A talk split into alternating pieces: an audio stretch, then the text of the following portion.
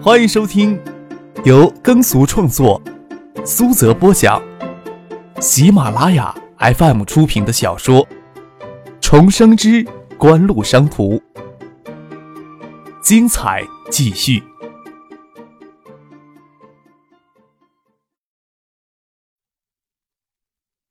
第五百九十三集。张克戏谑的一笑，看着翟丹青脸上有不屑之意，不晓得是不屑我党人士，还是不屑他风流性子，装作没看见翟丹青脸上的风景，转头又问宋培明：“你晚上有没有空陪兴婷的人呀？”“我与陶书义啊算是熟人，你小子耍滑头溜掉呀，我呀还能避开吗？”宋培明说道。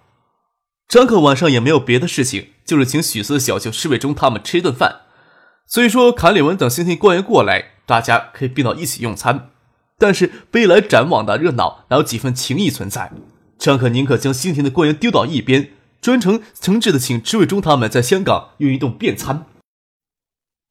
除了施伟忠与许巍外，张可另外就单请李明学。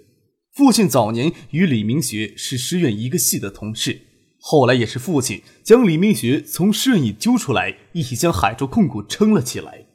张克本人是很尊敬李明学的，即使在唐学谦的强力支持下，努力突破现有体制限制，将海州控股发展成今天的规模，李明学的能力是不容置疑的。说实话，张克对李明学有更高的期待。另外，李明学与夫君的妻子李明瑜是堂兄妹，到九天。才是黄昏幕后四合之际，许巍结束了一天的工作，已经赶到了半岛酒店，与他舅舅石伟忠在一块说话。张克也不跟卡维涛等新庭官员浪费时间，让父亲选了一处能看见海的餐厅，他们就先去餐厅用餐了。透过透明的落地玻璃窗，能看见夜色下深蓝的海水，近处的路灯光幽暗迷离，仿佛空中浮着青烟似的。黄色光线，人性是复杂的。张克夜里单独请吃饭，市委中初时没有什么特别的感觉，但听说张克将兴亭市委书记凯维涛等人丢到一边，单独专程请他与李明学吃饭，心里的感觉就极为不同了。只是注意着不让自己的言语听上去有讨好人的意味，而显得太过肤浅。石伟忠迄今还记得四年前夏天，张可到他姐家送钱来的情形。十六岁的少年将十二沓百元大钞丢到桌上就走，他就应该认识到许四的命运已经跟这个少年交织在一块了，注定无法像普通人那样生存在这个世界上。你打算让星婷插队吗？李明学问张可如何处理星婷不请自到的问题。锦湖商事呀，才成立没多久，人手呀，终究是不够。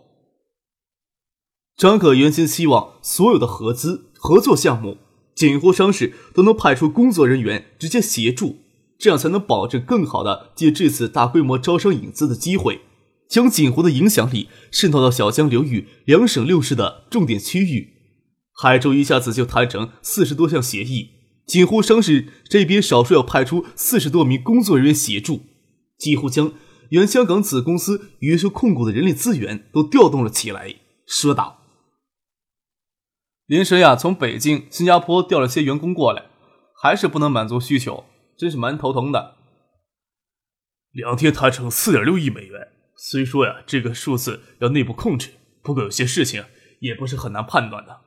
凯维涛呀、陶书义都是老官油吧，只要呀跟咱们这边代表团成员接触，多少能估算个大概。”再说，他们当机立断赶过来，也是很有决心的。李明学笑着说：“另外啊，有消息过来，就怕惠山今夜都沉不住气，等着你们来安排。特别是现在谢天都已经插队了，除了惠山、建业外，东海的其他区域，你们打算怎么安排呢？”事先呀，是有些估计不足，这节奏看来也不是锦湖商事想控制就能控制的了。张克皱着眉头笑了笑，这事儿虽然头疼，但总不是什么坏事儿。四点六亿美元数据不外传，主要还是怕惊动印尼当局。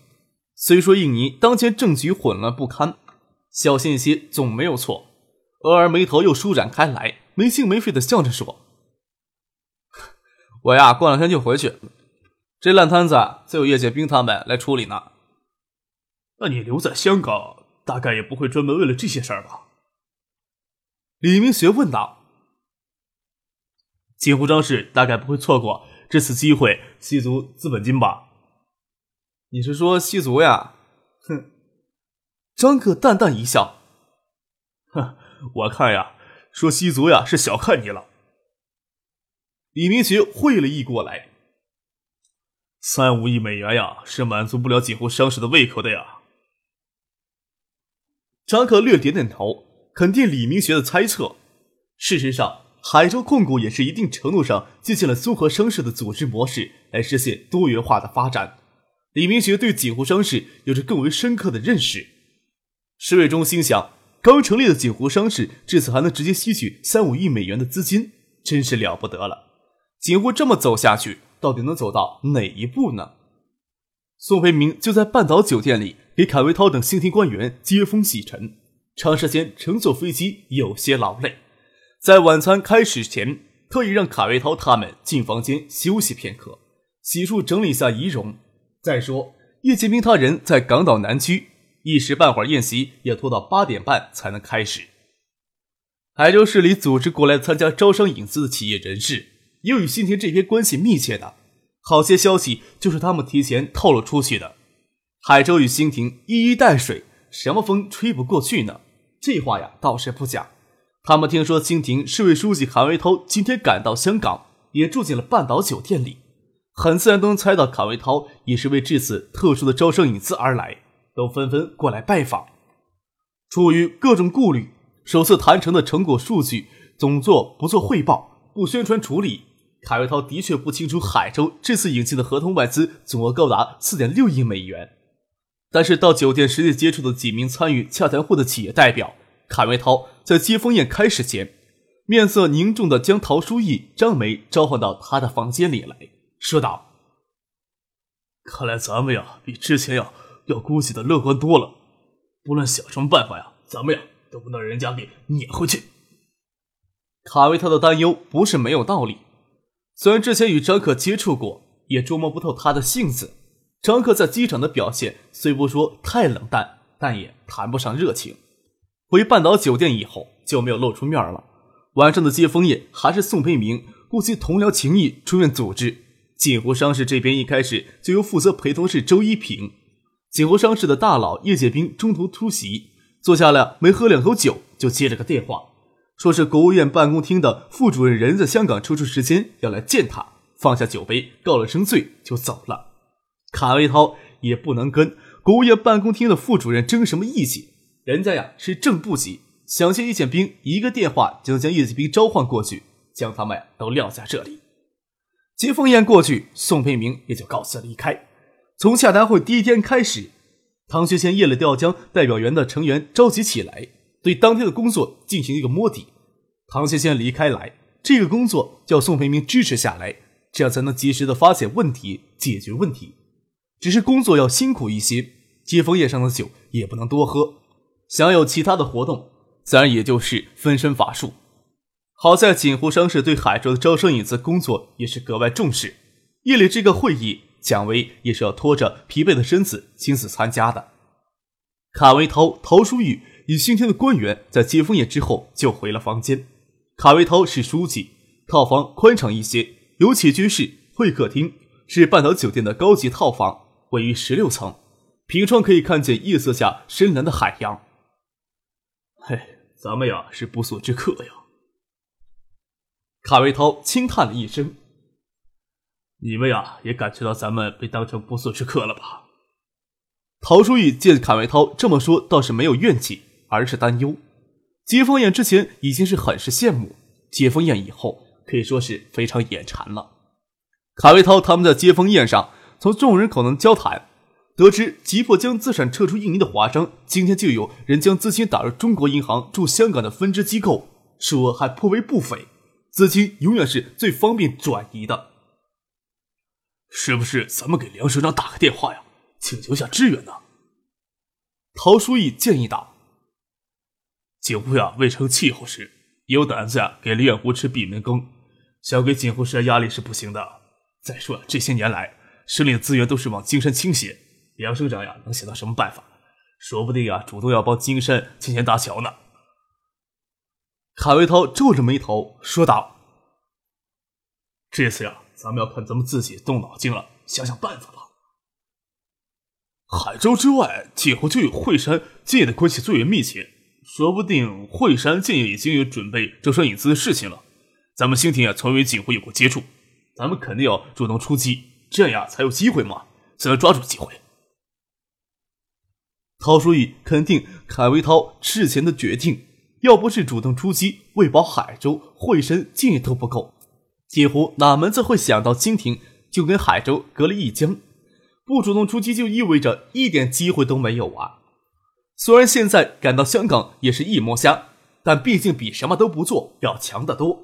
又语气稍转，说到现实的问题，或许也是这样，他们才认为有些突兀了。咱们要拿出更多的诚意出来。要么我与张处长去堵门看看。我打听过了，人家入住的顶层豪华套房是由专用电梯上下的，我倒是愿意跟你一起去堵门啊。张梅嫣然一笑，习惯间摆脱不出那些风情来。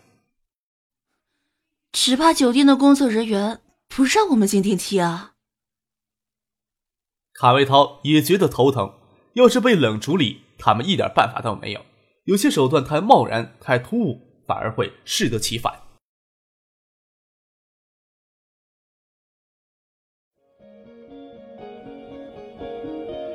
您正在收听的是由喜马拉雅 FM 出品的《重生之官路商途》。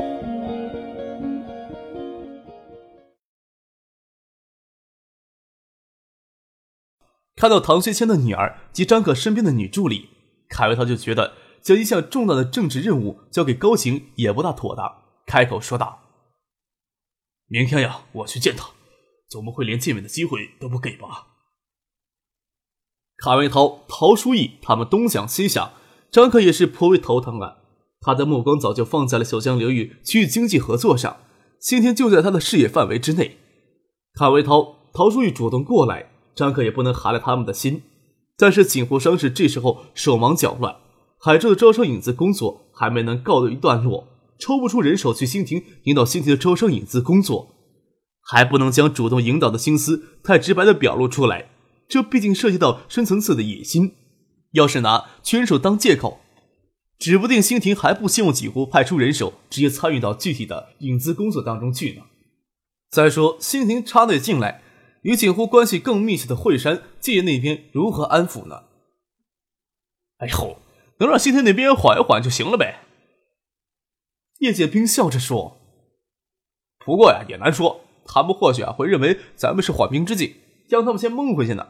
再说了，国内的官员呀，他们总有一个惯性的思维，跟叫花子一样。既然呀开了口，你多少要先满足他们一些，不然呀很容易滋生怨气的。”将许巍送走以后，李明学、施伟忠返回了酒店。张可将脱开身的叶剑兵还有孙尚义请到海边咖啡厅里讨论事情。可不可以这样啊？孙尚义建议道：“将香港总部的人手分成五个工作小组，每个工作小组负责一个地区的招商引资引导工作。这样虽然不能保证每个人要对应一个具体的引资项目，但是可以同时在建议抽调人手。”成立协调小组，每个协调小组负责一个地区的支援工作引导工作，这样呀还是有些弥补的。锦湖商事在香港总部的员工原先是从香港分公司越秀控股接手过来的老员工，这些员工在国际贸易、市场开拓、投资等方面有着丰富的经验，又精通英语等外语，他们才是负责招商引资工作中的骨干主力。国内适合这个工作的员工就不是太多。做协调工作的倒还是适合。再说，这次特殊的招商引资工作本来就要分为对外和对内两部分。再说，以工作小组形式也能增加地方上的负责招商引资部门的官员联系。张克想了想，说道：“让海州的工作先缓过去，这个方法倒可以一试。哦，对了，想起从建业调人，叶剑兵想到了一件事儿。许洪博这人啊，你得给我。锦湖商事在国内工作，许洪博呀，绝对是个人精呀，缺他不可。我现在呀，很后悔将张毅推给世纪锦湖了。他其实呀，适合跟我干这个。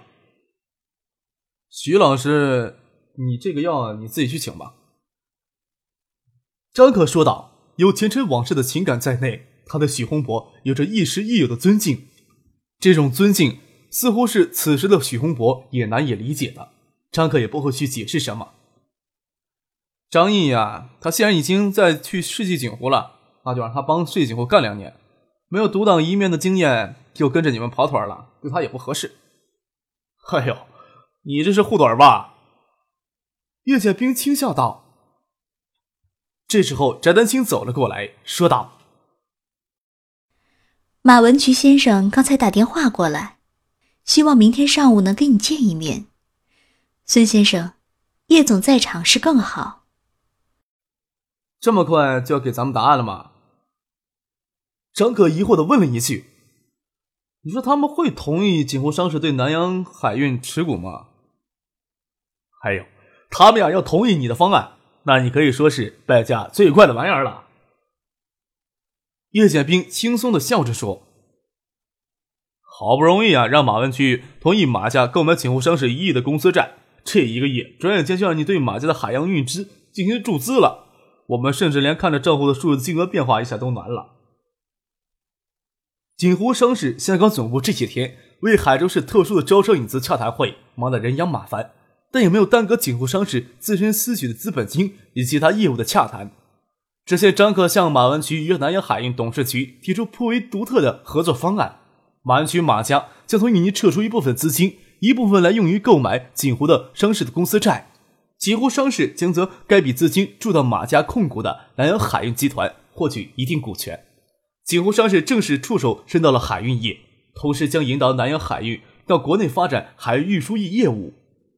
马文渠与南洋海运董事局考虑时间不长，七月三十一日就答复同意张克的提出方案。马家甚至向锦湖商事投入购买债权的资金额度提升到了两亿美元，以同意锦湖商事拿这两亿美元净资产的价格来换取南洋海运百分之十二的股权。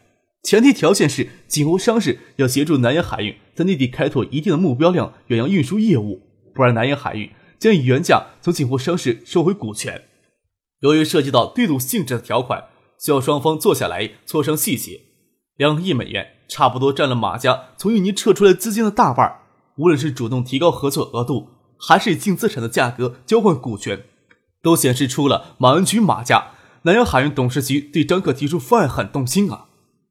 张克对极为重视的南洋海运持股，国际页岩贸易有百分之九十以上是通过海运完成的，不断发展的南洋海运。不断发展的南洋海运远洋运输业务，让他似乎看到蓝色洋面上若隐若现的蓝色甬道。锦湖商事要发展综合型的商社模式，要成为渗透到产业骨髓里的国际大贸易商，不能不对海洋业保持影响力与渗透力。六月三十一日，香港以东面洋有台风过境，香港只是给台风侧翼扫过，但也是全天暴雨如注。明天就是香港回归一周年。曾如胜副总理今天抵达未受台风影响的深圳，然后从深圳专车抵达香港，准备参加明天的回归一周年庆典活动。总参谋长在内的多名中央高层领导明天将随赵继东总理一同抵达香港来。据说赵继东总理也仅仅是短暂的逗留，就会离开香港前往泰国进行国事访问。在曾荣胜副总理之前就先期抵达的，还有国务院办的副主任等多名中央高层官员。这些活动，卡梅涛作为新亭市委书记根本就没有资格参与小，倒是孙尚义作为中青微信董事长，还有郭松岩等人作为华日华侨代表，也要列席明天晚上的庆祝酒会。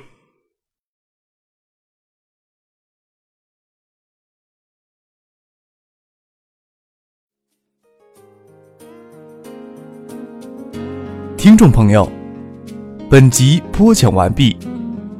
感谢您的收听。